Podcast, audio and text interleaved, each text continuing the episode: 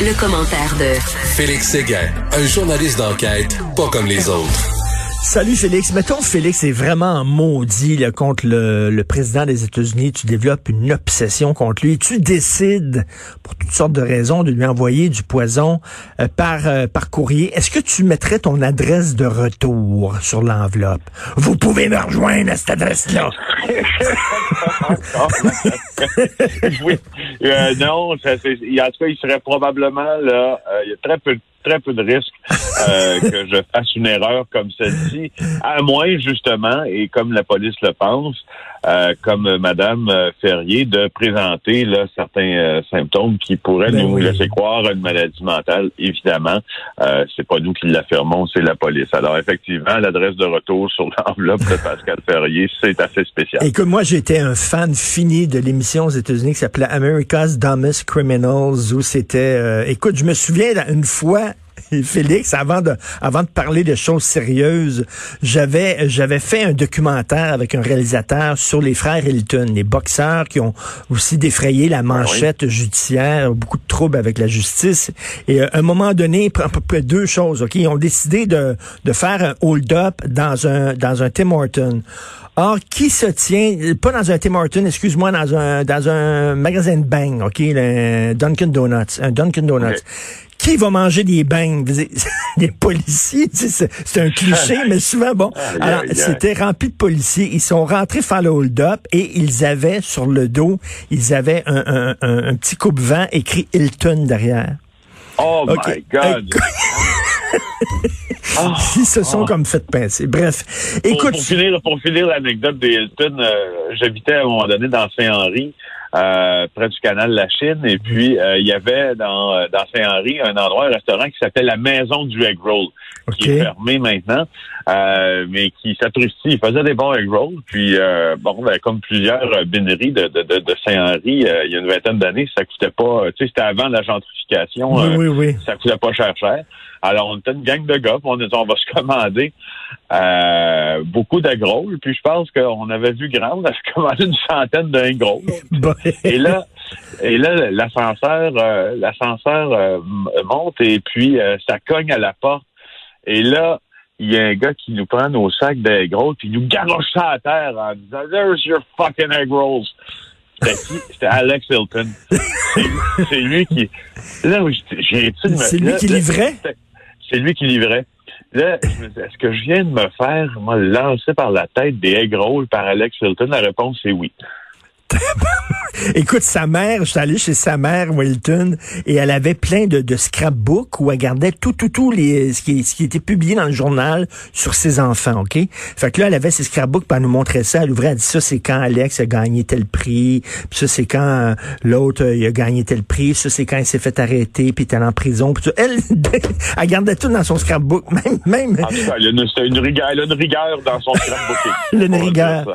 OK, alors, une histoire qui a vraiment choqué totalement tout le Québec. C'est cette histoire de cette euh, Atikamek, là, mère de sept enfants, qui est morte dans des conditions épouvantables.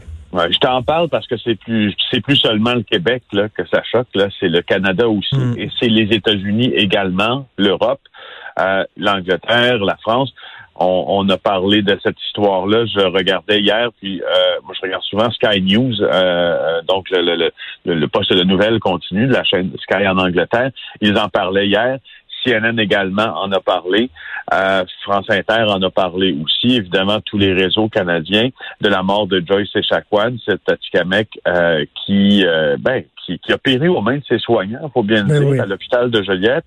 Euh, je t'appelle pour faire, je t'appelle pour, mais je te parle pour faire les suivis là-dessus. Euh, bon, d'abord, on sait, là, les, les, on pourrait dire que les derniers développements, il y en a un qui vient de survenir, mais passons en ordre chronologique.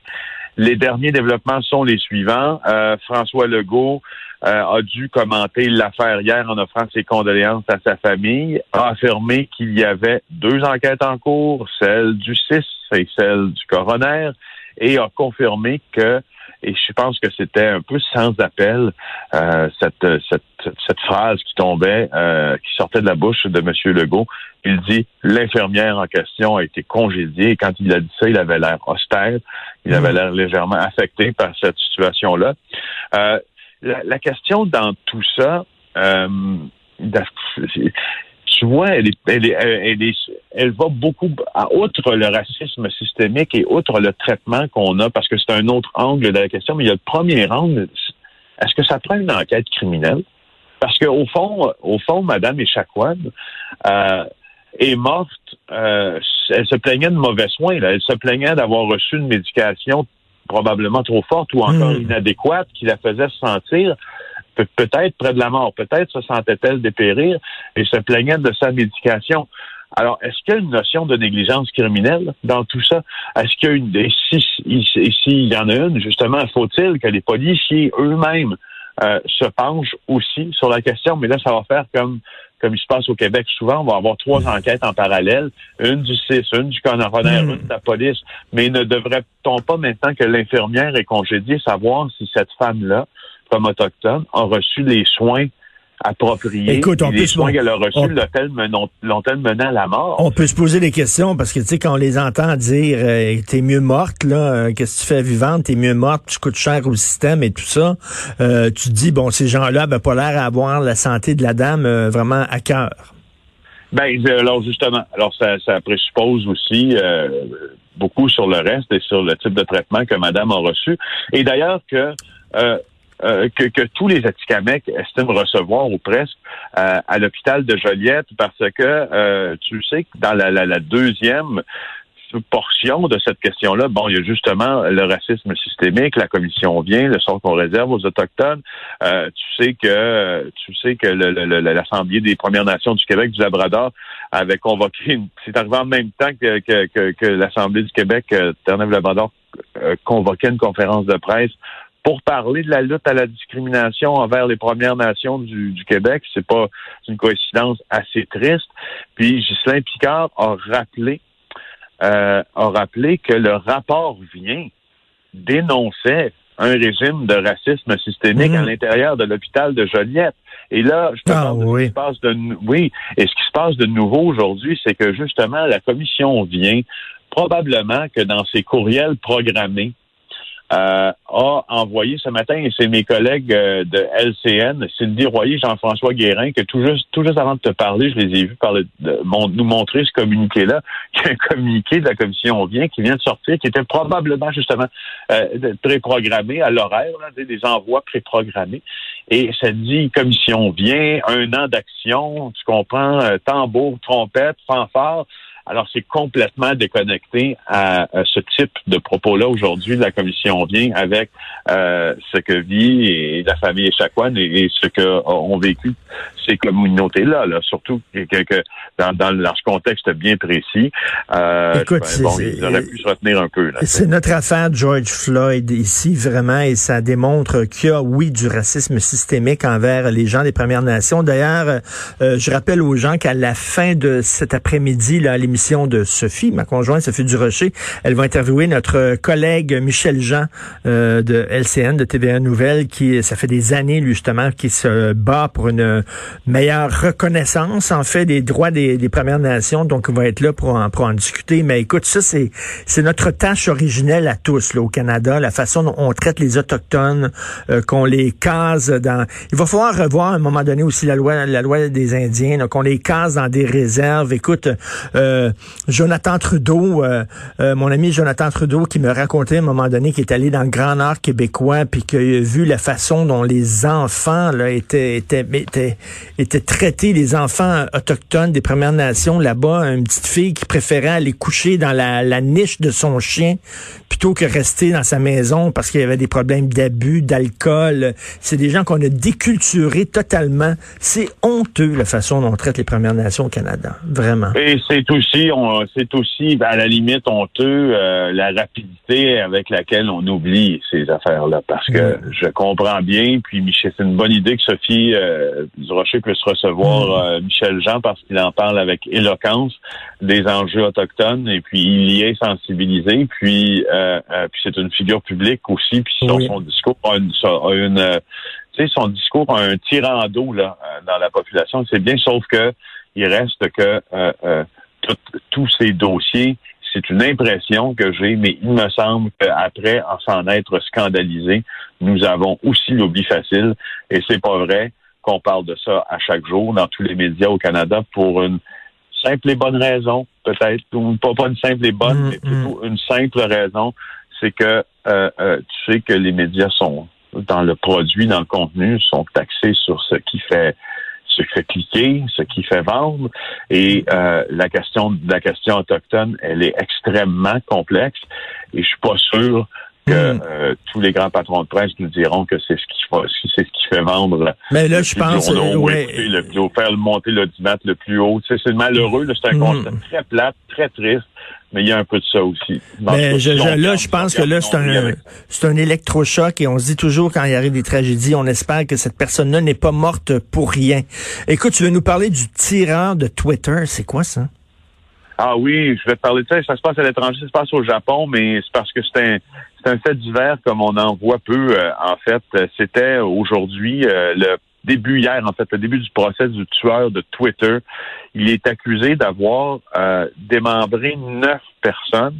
Voici comment Takahiro Shiraishi, 29 ans, fonctionnait, sa méthodologie criminelle.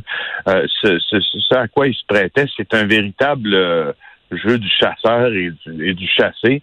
Euh, il appâtait des gens sur euh, sur Twitter qui semblaient en, difficulté euh, en difficulté. Alors des gens qui menaçaient vouloir s'enlever la vie ou qui passaient un sale moment quoi.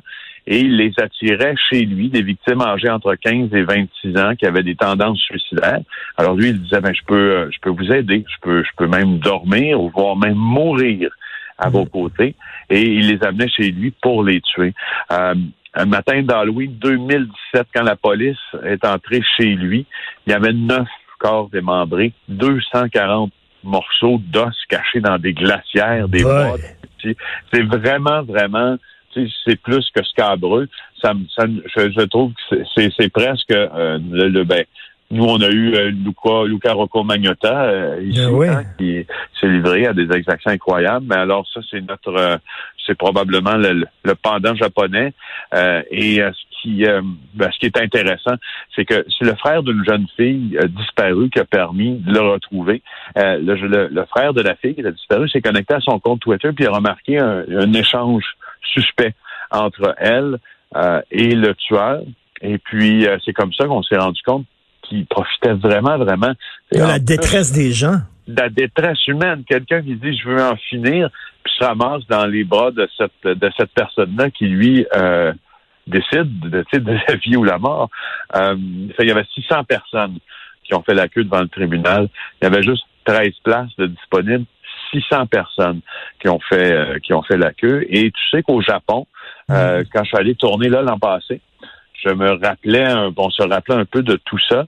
La peine de mort est, encore pratiquée hein, au Japon ah et c'est encore l'exécution par pendaison. Ah oui? Euh, oui, euh, exactement. Puis hmm. tout ça ouvre la porte sur quelque chose. Euh, de plus ben, de plus important. En fait, quelque chose qui sociétalement est plus important, c'est que le Japon a un des plus forts taux de suicide parmi les pays du G7. C'est 20 000 suicides par an.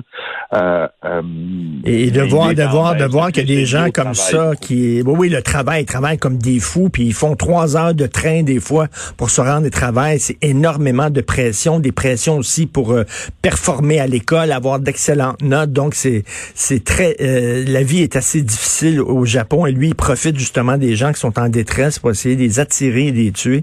Merci beaucoup, Félix Séguin. Passe une excellente journée. Alors, Félix Séguin du bureau d'enquête. Et ce qui s'est passé à Joliette, là, on va en entendre beaucoup parler. C'est vraiment honteux et on a besoin de faire une prise de conscience au pays.